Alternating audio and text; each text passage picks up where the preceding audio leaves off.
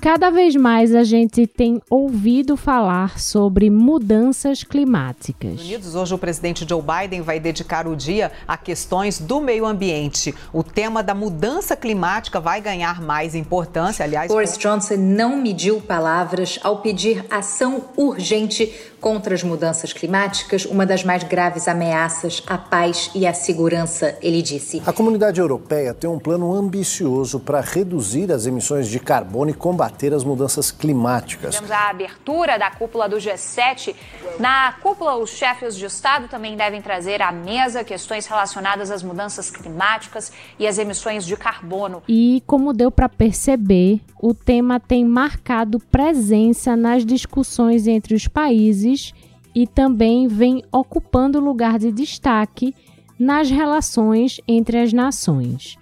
Mas apesar de ser um assunto cada vez mais recorrente, você sabe o que são mudanças climáticas?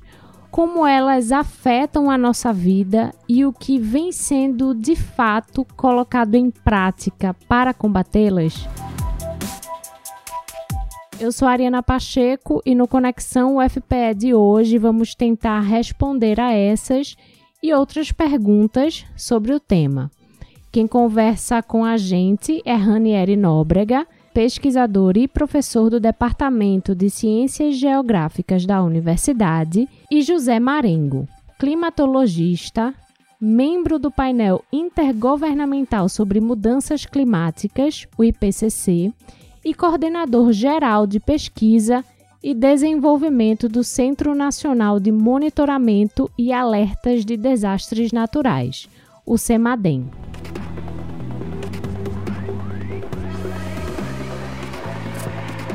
José, eu vou abrir aqui essa nossa conversa com uma pergunta bem básica, mas eu acho que vai guiar a gente daqui para frente nessa nossa discussão, que é quando a gente fala sobre mudanças climáticas, a gente está falando exatamente sobre o quê? Bom, quando a gente fala de mudanças climáticas, primeiro estamos falando de um processo de longo prazo. Não? Ou seja, quando digo de longo prazo, são muitos anos. Por quê? Porque o planeta já passou por mudanças climáticas. A era glacial, a deglaciação, os períodos interglaciais, o Holoceno, essas foram mudanças que já aconteceram no passado. Não?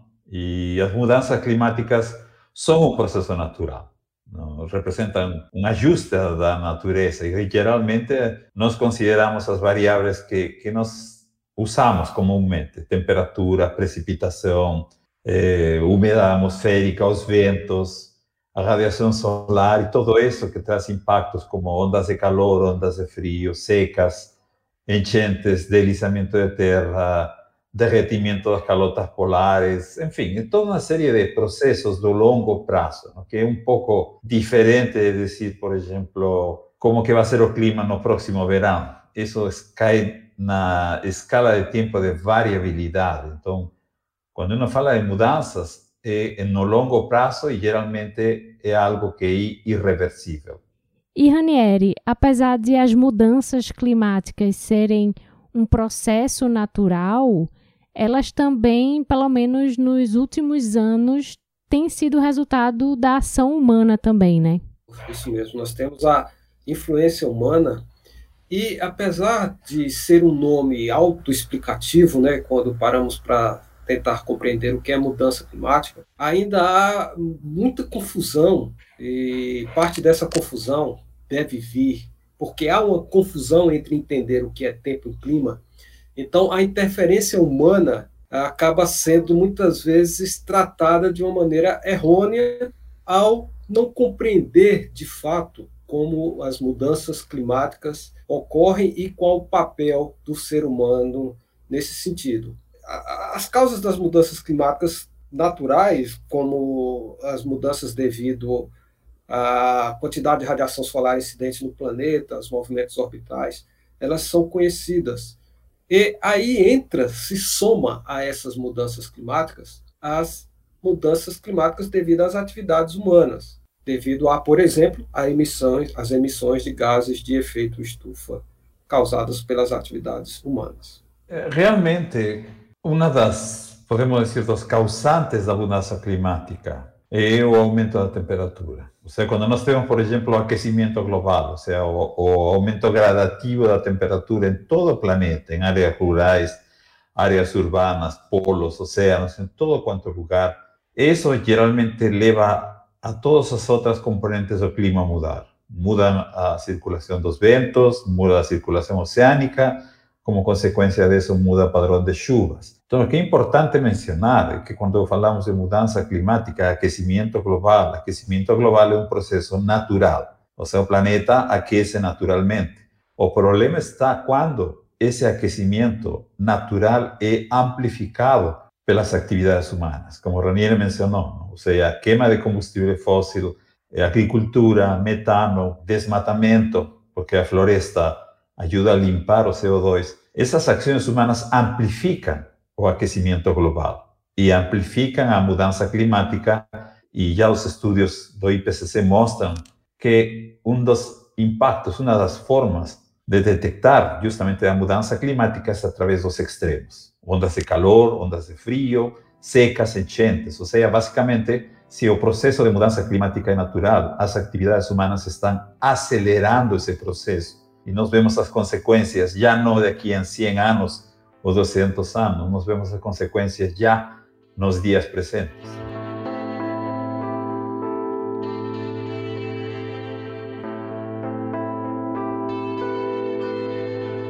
José, e quais os indicadores, é, os fatos concretos e as comprovações que levam a gente a crer que o mundo vem passando por um processo de mudança climática atualmente? Olha, tem já muitos estudos nos últimos 20 anos que mostram algumas uh, variações de longo prazo, que nós podemos dizer mudanças. Por exemplo, um aumento nas chuvas no sudeste da América do Sul, eh, mudanças também nos padrões de temperatura. Enfim, o que nós podemos detectar, particularmente agora em 2021, é que este ano está cheio de extremos. Começou em janeiro, hemisfério norte estava no inverno, tinha as maiores e recordes tempestades de neve lá. Nós tínhamos as secas aqui no Pantanal e no centro-oeste. Agora estamos no verão do hemisfério norte, vocês veem as ondas de calor que estão acontecendo, o monção da Índia está mais intenso, chuvas abundantes na China, na Europa, e nós estamos ondas, tendo ondas de frio por aqui. Ou seja, realmente, aqueles extremos que nós estaríamos esperando no futuro já estão acontecendo. É, é claro que não podemos dizer, por exemplo, que esta frente fria que está entrando agora é mudança climática. Não, esse é um processo natural do clima. Agora, se essas ondas de frio passam a ser mais frequentes, por exemplo, aí sim nós poderíamos já começar a pensar que talvez isso seja consequência da mudança climática, porque estudos feitos nos extremos de chuva e ondas de calor no passado, no hemisfério norte, eles mostraram de fato aquilo que chamamos de fingerprint, ou seja, a impressão digital do ser humano, das ações humanas nesses extremos. Então, o que eu quero complementar é sobre o. Muitas pessoas pensam que está falando de aquecimento global e as temperaturas só deveriam ficar elevadas. Então, as, as ondas de frio são indicativos de mudanças climáticas ou seria um indicativo contrário? Seria um indicativo de um resfriamento e não de um aquecimento global? Não é nesse sentido. De fato, o sistema climático, o sistema do nosso planeta, o sistema planetário, ele procura estar sempre em busca de um equilíbrio. Claro, ele não consegue esse equilíbrio a todo, mas ele vai continuar buscando esse equilíbrio. Então, quando nós temos extremos climáticos, aí mesmo num processo de aquecimento global, nós vamos ter extremos climáticos de aumentos de temperatura e de diminuições de temperaturas. Nesse aquecimento global que vai produzir mudança climática, ele vai ter os extremos tanto positivos quanto negativos de temperatura. Um exemplo muito claro desse papel que tem do sistema climático é, em busca do equilíbrio é a própria circulação geral da atmosfera. Como nós temos locais mais quentes no planeta, como nas regiões tropicais e equatoriais, e locais mais frios, como os polos, a circulação geral atmosférica e a circulação oceânica têm um papel de tentar diminuir esse desequilíbrio térmico E nesse contexto, quando você potencializa através de ações em que o sistema climático, o sistema planetário não está preparado, que são as ações humanas, e aí esses extremos ficam mais acentuados. Resumindo, é, os extremos climáticos, tanto positivos quanto negativos, são uma forma que o planeta encontra né, de restabelecer um equilíbrio natural que foi afetado. Exatamente, exatamente. Ele está sempre em busca do equilíbrio. Não é simples encontrar esse equilíbrio. Nós temos perturbações o tempo todo. A própria tempestade ou chuva é uma perturbação na atmosfera, mas ela também é uma tentativa de buscar equilíbrio, porque ao passo que você armazena energia em um local, você libera em outro. É o papel da precipitação. Então, o sistema climático, o sistema planetário está sempre em busca deste equilíbrio.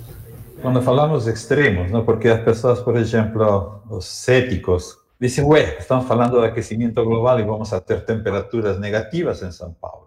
É, e os extremos viram mais extremos, por, e, e incluindo os extremos, por exemplo, podemos falar também das tempestades tropicais e furacões, que o ano passado tivemos um recorde no número de furacões no Golfo de México, no Atlântico Tropical Norte. Esse é o planeta buscando equilíbrio, não? porque eh, uma das coisas que já detectamos é se na região sudeste, como eu falei, está chovendo mais, o problema é que está chovendo mais de forma violenta, como consecuencia del crecimiento global, o ciclo hidrológico se acelera, o sea, o que llueve en un mes puede estar lloviendo en dos o tres días, y ahí después você tem semanas de períodos secos y muy quentes. Por ejemplo, lo que aconteció en China la semana pasada, en uno o dos días llovieron 617 milímetros, y el valor total medio de chuva en esa misma área es 640 milímetros, o sea, básicamente choveu em dois dias o que deveria chover num ano.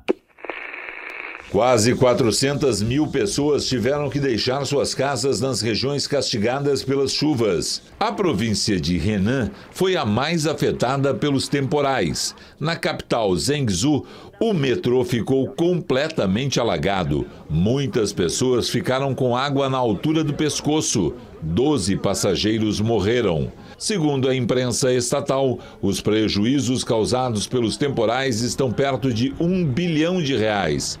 Essa foi a maior tempestade para a região nos últimos 60 anos. E aí vocês têm as consequências que temos em todo lugar, enchentes, enxurradas, e todas aquelas imagens que já são cada vez mais comuns, não? tanto na China como nas áreas pobres da Índia, como também nas áreas ricas da Alemanha. É como se um tsunami tivesse passado por algumas regiões, como Schuld, no oeste do país, onde bairros inteiros estão em ruínas, num cenário desolador. É a maior catástrofe natural na Alemanha desde uma enchente no Mar do Norte em 1962. Há mais de 1.300 desaparecidos apenas em um distrito ao sul de Colônia, onde uma cratera engoliu tudo o que tinha pela frente. Ou seja, a mudança climática, as consequências, são bem democráticas. Todo mundo paga as consequências de todo mundo, não? e por isso que vem a principal forma de tentar de diminuir o impacto da mudança climática é tentar de reduzir o aquecimento, não revertir, porque é impossível, é reduzir o aquecimento. Por isso que existiu o Acordo de Paris, antes o Protocolo de Kyoto, é tentar reducir o aquecimento e os países reduzindo suas emissões poder favorecer e facilitar esta redução do aquecimento, que infelizmente não está acontecendo como nós gostaríamos.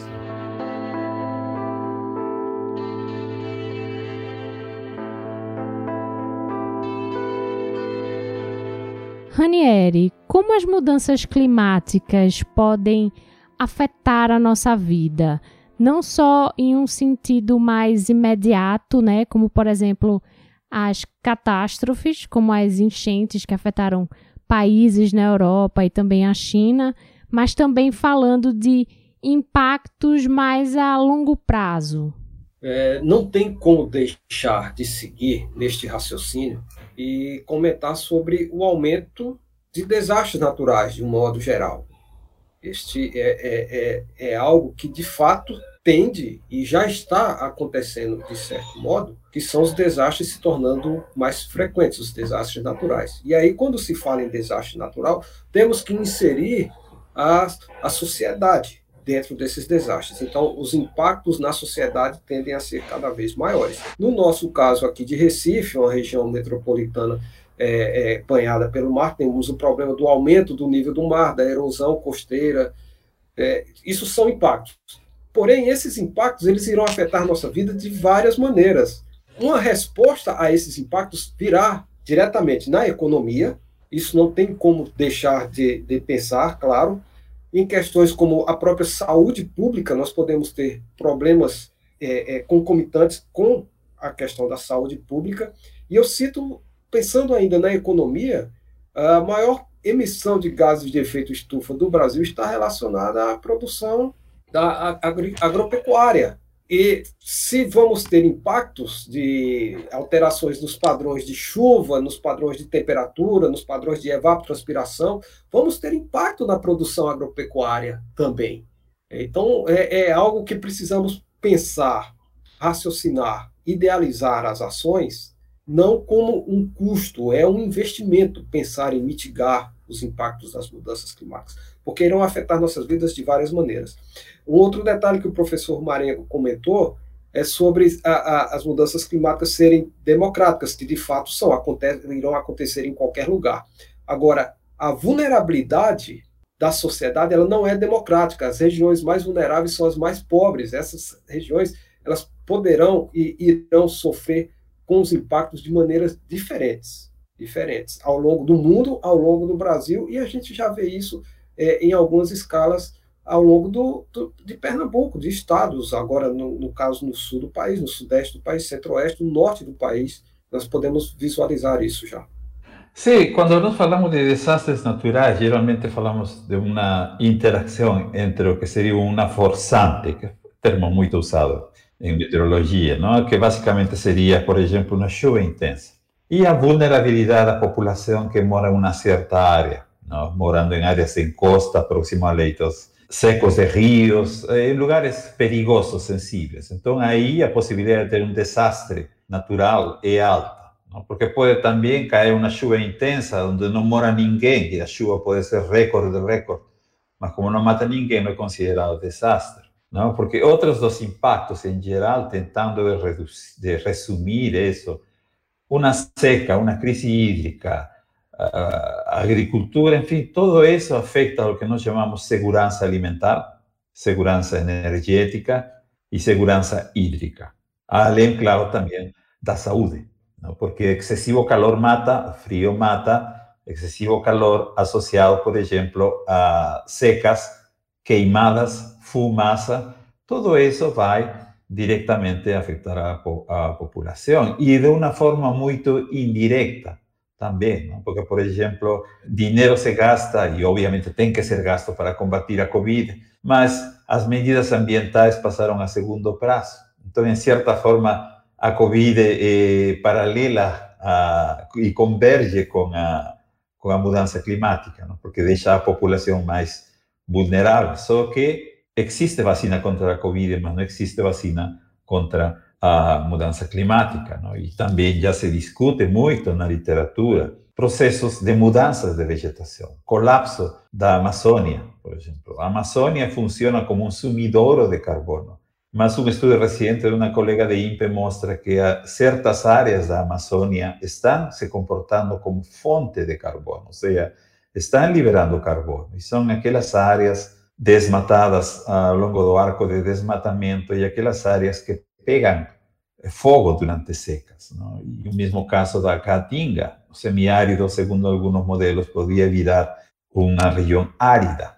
Então, as consequências fora do Brasil e dentro do Brasil são radicais, porque vocês veem as fotos na Alemanha, vocês não imaginam que essa população, essas pessoas que morreram nessas cidades lindas da Alemanha, vocês não acharam que eles eram pobres ou eram vulneráveis foram afetados e morreram. Ou seja, em certa forma, obviamente os pobres são os mais afetados, mas quando acontece algum desastre, ricos e classe média também são afetados. Não? E também existe, claro, o risco de guerras. A civilização maia basicamente sumiu como consequência de uma grande seca. Não? Então a nos mostra que o ser humano perde às vezes a batalha contra o clima, mas nós estamos neste momento numa batalha contra o aquecimento global e certamente nós vamos a perder, mas nós queremos que nosso prejuízo seja o menor possível, entendeu? Não perder nossas economias, não perder água, em certa forma reduzir a taxa de aquecimento, porque de certa forma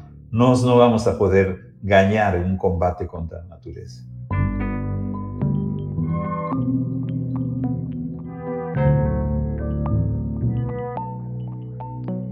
José, além desses aspectos que você levantou sobre a Amazônia e a Caatinga, como é que o Brasil vem sendo afetado ou pode ser afetado daqui para frente por conta das mudanças climáticas? Bom, nós já estamos sendo afetados diretamente. Não? Por exemplo, em 20 anos, nós tivemos três secas que foram consideradas secas do século e três enchentes que foram consideradas enchentes do século na Amazônia. Seis eventos, recorde de 100 anos acontecendo em 20 anos que são os extremos. E atualmente temos uma crise hídrica em São Paulo, o Nordeste sofreu uma seca plurianual de 2012 a 2018, semiárido. Ou seja, nós já estamos vendo as sinais do aquecimento. Não? O que poderia, obviamente, piorar y si, como muestran estudios de IPCC, si el aquecimiento global, que actualmente está a un grado, 1,2 grados centígrados, si ese aquecimiento ultrapasar los 2 graus o llegar a 4 graus, ahí que nos podemos ver aquellos puntos de no retorno o tipping points ser ultrapasados, que la floresta colapsa amazónica y pasaría a se comportar como un, una vegetación tipo sabana, cerrado, o que a caatinga se colapsa e se comparte, passa a se comportar como se fosse uma vegetação de eh, deserto, árida. E a nossa biodiversidade depende do clima e da vegetação como está agora. Então, o ser humano pode se adaptar, a agricultura pode se adaptar, mas a biodiversidade, como nós temos agora, podemos perder e pode talvez aparecer outro tipo de biodiversidade, ou seja, os serviços ecossistêmicos oferecidos pela Caatinga, pelo Cerrado, pela Mata Atlântica, pelo Pantanal, Amazônia, podem mudar e muita gente depende disso. Então, seria também uma crise econômica de grande porte. E as mudanças climáticas têm impactos na vida da gente que muitas vezes a gente nem percebe, né? Por exemplo, crise hídrica. A consequência é uma conta de luz mais cara, alimentação também. São coisas que muitas vezes a gente não percebe que são consequências das mudanças climáticas. É, por exemplo, agora, com as geadas que estão acontecendo agora, frequentemente no inverno, o preço das frutas e vegetais disparou. E a isso você acrescenta a crise econômica e a crise de saúde, ou seja, o que nós chamamos muitas vezes de mudanças globais, é uma mudança climática combinada com os outros fatores, incluindo a pandemia, que podem complicar a vida das pessoas. Na, na, região de São Paulo, nós tivemos uma crise hídrica, quase de apagão, em 2001. Daí, depois disso, se construíram as termoelétricas. 2013 e 2014, situação similar. Os carros-pipa levando água para as mansões nos condomínios fechados lá em Alphaville, na rica São Paulo. Quando todo mundo pensa em carro-pipa, pensa no semiárido. E atualmente estamos numa situação que estamos pagando caro pela energia. Então, já estamos sentindo os impactos. Ou seja, isto seria uma situação que seria uma amostra do que poderia acontecer se o aquecimento continua e aí a mudança climática vem para ficar, como dizem. É, nesse sentido de, de falar em a relação hidroclimatologia com a geração de energia, por exemplo, vou citar alguns estudos que nós fizemos em Recife, sobre variabilidade climática, mudanças climáticas, os quais indicam que as chuvas estão diminuindo o intervalo de ocorrência. Por exemplo, se Recife nós temos ah, durante o período chuvoso de que vai ali de maio até meados de setembro, nós temos, é, é, vou dar um, um, exemplo aqui, de 150 dias com chuva, essas chuvas estão diminuindo para 120 dias. Porém, volume total não. O volume total a gente não encontrou significância estatística, ou seja, as chuvas estão ficando mais concentradas durante um certo intervalo de tempo. Uhum. E isso, para a gestão de recursos hídricos, é ruim, porque eles não se planejaram, eles estudaram dados pretéritos com um valor médio em que não imaginavam isso. A resposta do tempo de retorno para a gestão hídrica vai ser ruim. E aí acontece que em Recife vivemos este ano um problema de racionamento de água. Fazia muito tempo que nós não tínhamos vivenciado isso. Então, é uma consequência de uma mudança climática? Sim, foi. Nós tivemos um, uma, um, uma alteração da variabilidade climática aí e um erro no planejamento da gestão hídrica que não está preparada para enfrentar essas mudanças climáticas. Então, é como se fosse um, um problema em cima de outro que pode vir a surgir. Isso também nós temos detectado em São Paulo, tanto por el efecto da ilha de calor na grande São Paulo, por exemplo, o número de dias com chuva também tem mudado e tem aparecido mais dias com chuva acima de 100 milímetros, 150 milímetros. E em regiões como centro-oeste, sul da Amazônia, Pantanal mesmo, a estação de estiagem, que nós chamamos estação seca, está virando mais longa e mais quente. Ou seja, significa que, que as chuvas começam mais tarde e quando nós temos uma estação seca, mais longa e mais quente, nós temos um risco maior de incêndios florestais e, e queimadas, todo aquilo que vemos não só no Pantanal, mas em todo o Brasil. Ou seja, realmente, essas alterações na variabilidade natural do clima, esse é um fator que nós estamos experimentando agora, entendeu? Porque as pessoas dizem, ah, a mudança climática é culpada. Não, não é culpada, por enquanto. É uma alteração da variabilidade natural. Mas se essa alteração da variabilidade natural continua e se amplifica, vai chegar um momento de que não vai ter um retorno. Então, aí, com esse novo clima alterado e amplificado de extremos, aí que nós podemos dizer já estamos em um novo regime climático. Sem perceber, nós podemos entrar nisso.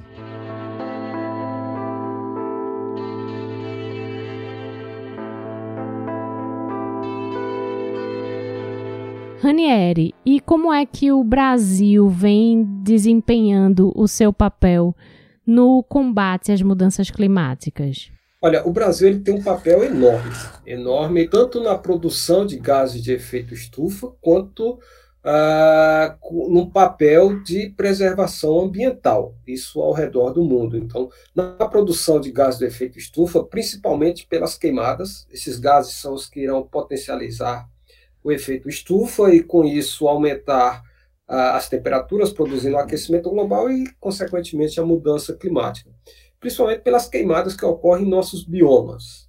Esse é o papel negativo. E, como papel positivo, é, nós temos como contribuir na redução das emissões de gases de efeito estufa, também ampliando, é, reflorestando as florestas, nós poderíamos reflorestar as florestas, geração de bioenergia e de biocombustíveis são papéis positivos. Mas o que nós estamos visualizando é, é como se fosse o papel que o Brasil tinha. Hoje está muito obscuro a gente conhecer o papel que o Brasil, aí falando como Estado, instituição de Estado, está fazendo para, para combater as mudanças climáticas está muito obscuro, eu não consigo visualizar nenhum papel. Parece que nós estamos dando passo para trás. Mas temos sim, tanto o papel positivo quanto o papel negativo. Como dar exemplos como papel positivo, desde que se faça isso. Vamos dizer assim, que as políticas, as políticas de combate à mudança climática até foram implementadas em vários estados. Aqui em Pernambuco nós temos uma lei que foi aprovada é, recentemente, e foi até criado um fórum estadual de, de combate às mudanças climáticas agora em 2020. Mas nós precisamos ser mais agressivos com a implementação, a fiscalização e as ações dessas, dessas leis. Não adianta ter no papel. Hoje o que nós vemos é que não tem essa agressividade para o combate às mudanças climáticas no Brasil. É, eu concordo, porque em verdade o Brasil foi líder em tudo isso. Não? O Brasil foi quem inventou aquela história de créditos de carbono, e desenvolvimento limpo, não? Só que fisicamente, se você emite CO2, não pensa que você pode comprar esse CO2 e depois esconder em algum lugar, porque de qualquer forma o que nós sentimos aqui pode ser CO2, o dióxido de carbono liberado pela China como pela Argentina, porque os ventos levam todos esses gases de efeito estufa. E aí as grandes, eh, a matriz limpa brasileira é vulnerável às secas. Então aí que vem as possibilidades de combinação com energia solar, fotovoltaica, biomassa das mareas, não? Mas essa é uma pequena porcentagem, ou seja, e a maior parte de gases de efeito estufa vem tanto da queima de combustível fóssil, como também vem da queima de biomassa, desmatamento, de qualquer ecossistema. Então, dificilmente nós vamos a poder nos desfazer do combustível fóssil. A ideia é tentar de reduzir ao máximo possível, mas por um bom tempo vamos a continuar dependendo do combustível fóssil.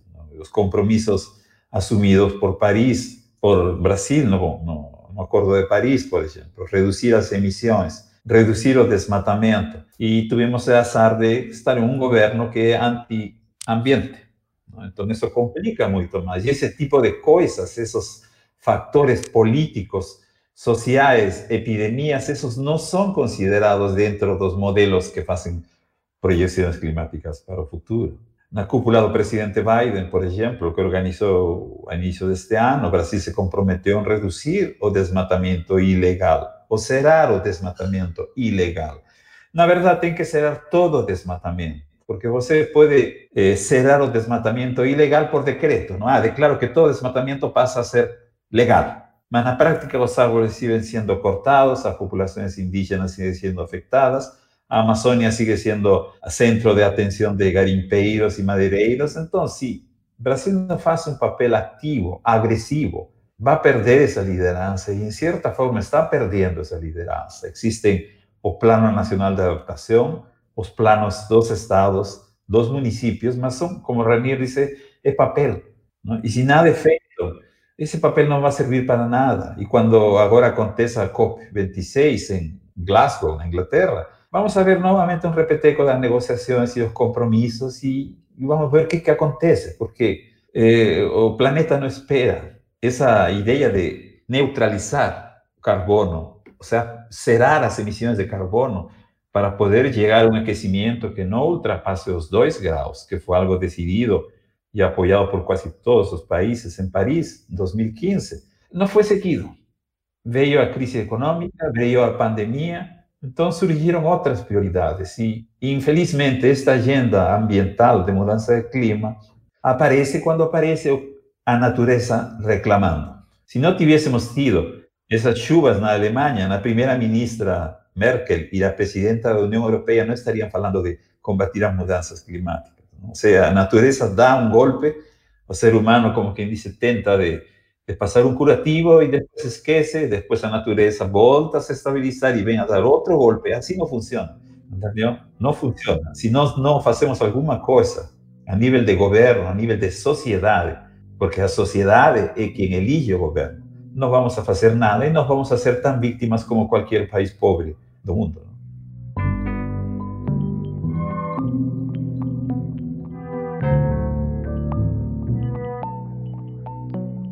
José, ao mesmo tempo em que a gente está aqui falando né, e discutindo sobre uma certa falta de atitude dos governos mundiais, né, de uma maneira geral, no combate às mudanças climáticas, existe algo que a gente possa fazer a nível individual? O que eu, você, Ranieri e quem está ouvindo a gente consegue fazer para ajudar nesse combate às mudanças climáticas, mesmo que seja no miudinho? Olha, se você tivesse me perguntado isso uns 10 anos antes, eu teria dito: não usa carro, vá de bicicleta, recicla lixo. Infelizmente, isso não está funcionando. Então, aquilo que nós, como população, como sociedade, é, primeiro temos que ter uma percepção de que o clima está mudando. Me digo una percepción, porque siempre aparece algún cético negacionista diciendo, güey, olha, São Paulo va a morrer de frío y eso de aquecimiento global es mentira, es mentira, incluyendo gobiernos, deputados, senadores falan eso en las audiencias públicas, ¿no? Es frustrante. Aquí lo que se precisa es una acción organizada. Por eso que yo con algunos pocos colegas nos tentamos de virar un poco activistas, ¿no? Porque generalmente el papel de las ONG es el activismo, ¿no? Y nos como governo federal, o caso do SEMADEM, onde eu trabalho, onde trabalhei no INPE, a gente conversa muito com a sociedade através das ONGs, através de audiências públicas, porque a sociedade é a única que pode mudar isso. Se estamos entrando numa crise, já estamos numa crise hídrica, é não desperdiciar água. Que infelizmente as pessoas lavam a calçada com água, lavam o carro com água, dão os jardins lindos com um monte de água quando tem regiões que não têm água. Então eu acho que temos que pensar que a água não é ilimitada, que alimentos podem faltar sem água, que a saúde pode piorar se nós temos mais ondas de calor ou ondas de frio ou incêndios e doenças respiratórias. Enfim, eu acho que a sociedade tem que ter um papel mais ativo não? e fazer valer os decretos, os projetos, os planos, tirá-los do armário, da, da, do estante e começar a aplicar isso. Isso é o que falta um pouco. E é claro, também a, a sua bicicleta e reciclar lixo nunca está demais mas precisa uma ação muito mais efetiva, muito mais ambiciosa. Essas atitudes que, como o professor Marengo até colocou sobre 10 anos atrás, como o uso de bicicletas, reciclagem de resíduos sólidos, elas parecem beneficiar mais ao meio ambiente do que ser uma medida de mitigação das mudanças climáticas. Inclusive, quando eu sou questionado a nível individual o que é que nós podemos fazer, eu até comento com os meus alunos, com os colegas nos eventos, de dizer que nós podemos separar em três diferentes pontos de ação para combater as mudanças climáticas, que é o da sociedade, o do poder público e o do setor privado. Porém, esses pontos eles se comunicam, eles não são separados, eles se comunicam. Uh, a sociedade, por exemplo, precisa estar sempre se informando sobre o assunto e reproduzir o que a ciência já comprova, e não reproduzir é, fake news, notícias erradas e mentiras, como vem sendo feito. Essa é uma das maneiras. Mas também cobrar do poder público e pensar nas escolhas uh, ao longo das eleições, ao longo de quem está indo assumindo cargos, atores públicos, precisamos estar monitorando as ações dos atores públicos. Ou seja, precisamos ser mais incisivos como sociedade, porque de fato isso vai afetar nossa vida e a vida de quem está para vir, nossos sucessores, nossos filhos, nossos netos e por aí vai. E cobrar dessas iniciativas do setor privado.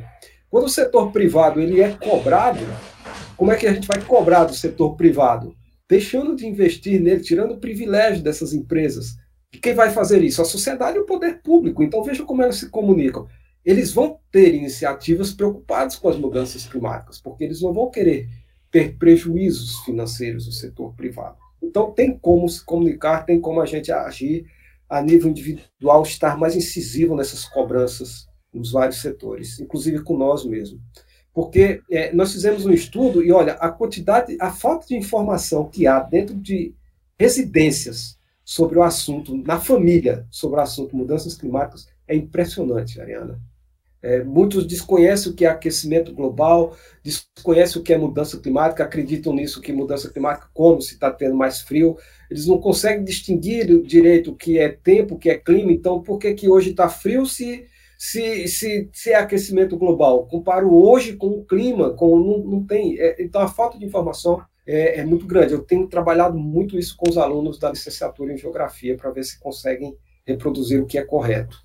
Sim, e isso, isso realmente é um papel que nós imaginamos que seria dos fóruns de mudanças climáticas, tanto do Fórum Brasileiro como dos fóruns estaduais, um órgão que junte a população, a sociedade civil, o setor privado e o setor acadêmico. Quando digo setor acadêmico, é o setor que faz pesquisa, dá aulas, porque não adianta ter um documento escrito por um fórum estadual, por advogados, nada em contra de advogados. Né?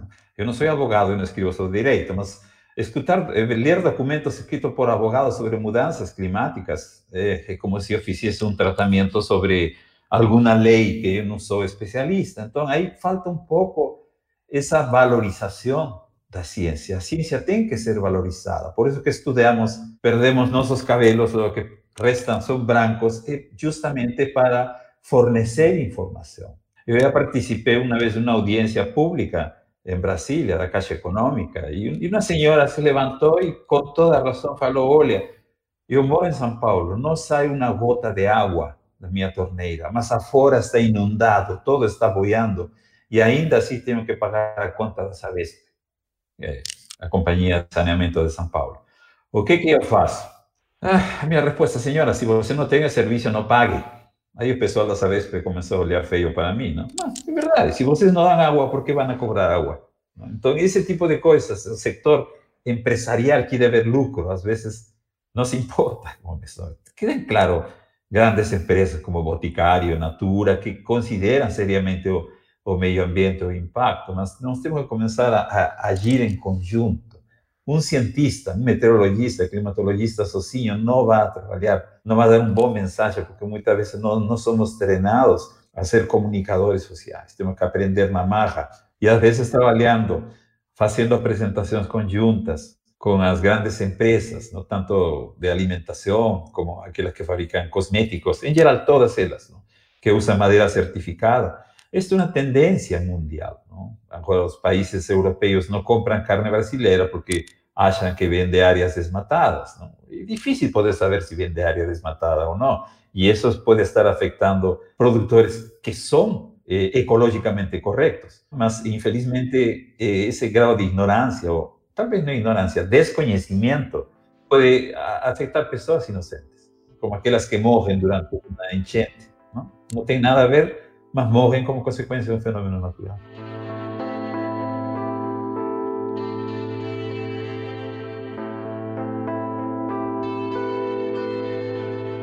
José e Ranieri, a gente vai se encaminhando agora para o fim do programa. E minha última pergunta para vocês é uma pergunta que eu tenho um pouco de medo da resposta, que é a seguinte: a gente está aqui, né, conversando sobre o que é possível fazer para combater as mudanças climáticas, mas pode acontecer de a gente chegar em uma situação tão crítica que nada do que a gente faça funcione e seja impossível reverter esse cenário? Isso é a mudança climática. É, o professor Mareu até colocou na fala anterior a diferença entre a variabilidade climática e a mudança climática é quando nós chegamos em um ponto dessas mudanças, dessa variação do clima, onde não dá para retornar. É, isso seria mudança climática, Ariana. Então, sim, de fato, não, não tem um ponto de retorno para uma mudança climática. Isso vai levar milhares de anos para frente, que aí vai depender de uma outra mudança climática natural. Mas pensando na mudança climática atual, é, não tem ponto de retorno não acontecendo. É, e justamente, por exemplo, aqueles que os experimentos com modelos. Os modelos climáticos são representação matemática da realidade. Não são perfeitos nos ayuda un poco a entender lo que podría ser un escenario que nos llamamos. ¿no? Y ahí, por ejemplo, algunos modelos comenzaron diciendo, si para 2060 uh, área desmatada de Amazonia pasa de 40%, si la temperatura pasa de 6 grados o si la concentración de CO2 pasa a los 450 partes por millón, Amazonia colapsar y eso va a virar pastagem. Aí, esse é um ponto de não retorno, um ponto de inflexão, um tipping point. Agora, o que, que acontecer? Parte da umidade que vem para, de, para chuvas no centro-oeste e no sudeste vem da Amazônia, parte.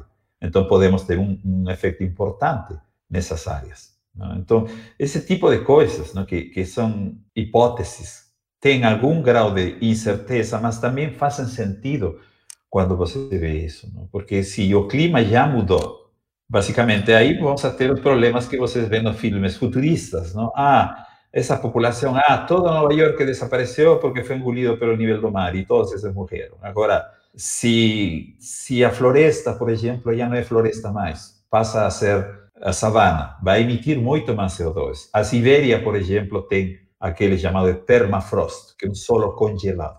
Esse solo congelado, se descongelar, vai soltar um monte de metano. E com esse metano na atmosfera vai amplificar muito mais o aquecimento global.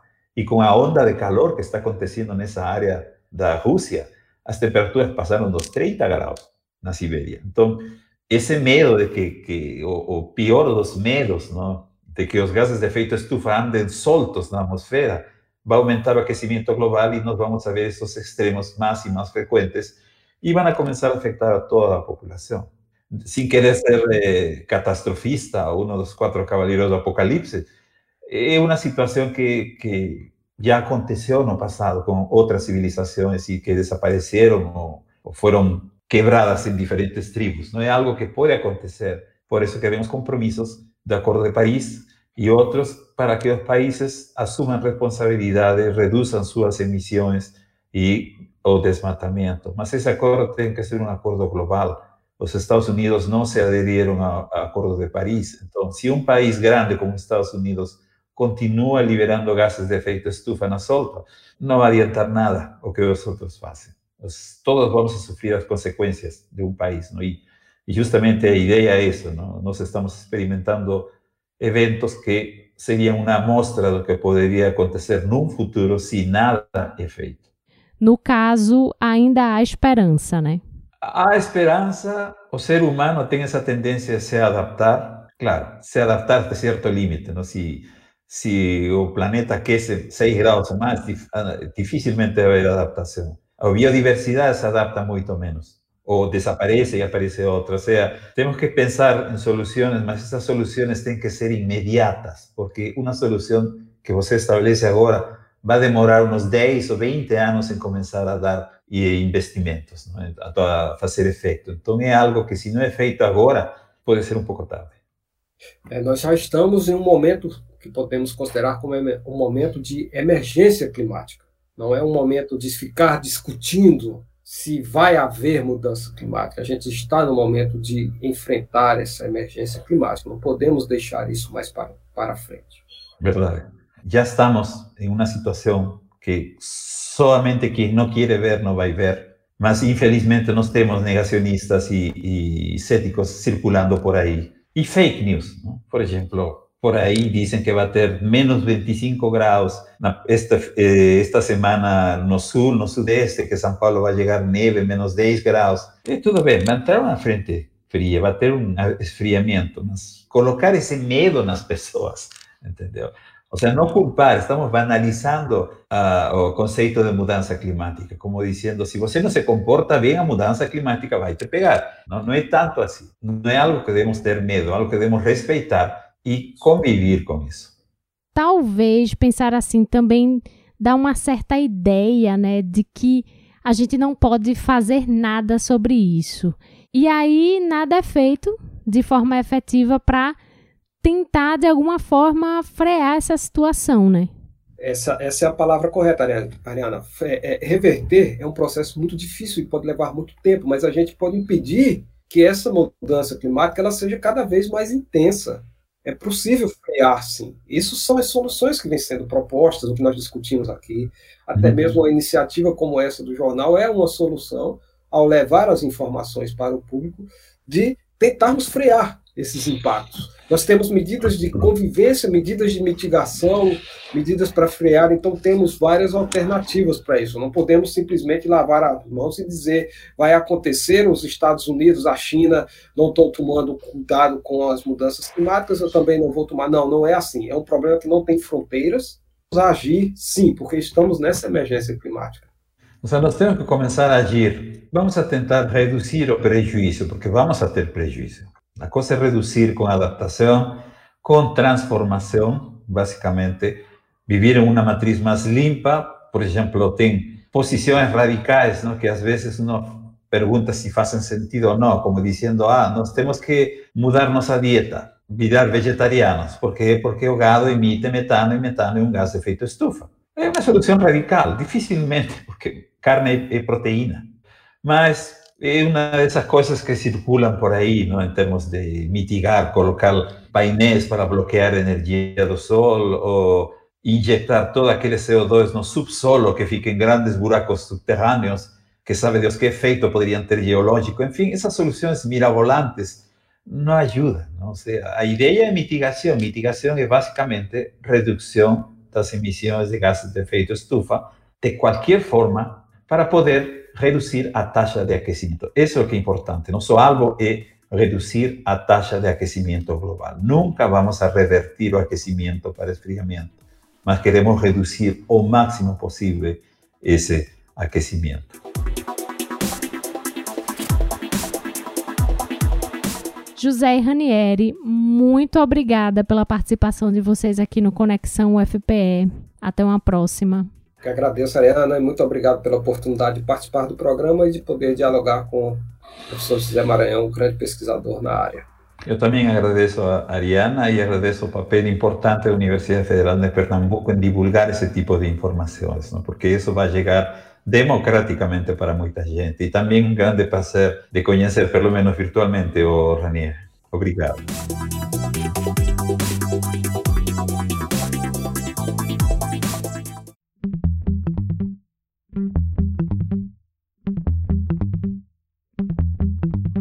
Esse foi o Conexão UFPE, uma produção da Assessoria de Comunicação da Universidade. Eu sou Ariana Pacheco e esse programa foi produzido por Joyce Olimpo e contou com áudios de CNN Brasil, TV Cultura, Band News TV, TV Band e TV Globo. Siga o Conexão UFPE no Spotify, Deezer, Google Podcasts, Apple Podcasts, na Amazon Music e no Mixcloud para ouvir toda a nossa temporada 2021, quando e onde quiser. E você também consegue falar com a gente através das páginas facebook.com barra conexão UFPE e twitter.com barra conexão UFPE. Deixa lá a sua sugestão ou comentário. Eu vou ficando por aqui, mas a gente volta a se encontrar na semana que vem em mais um Conexão. Até lá!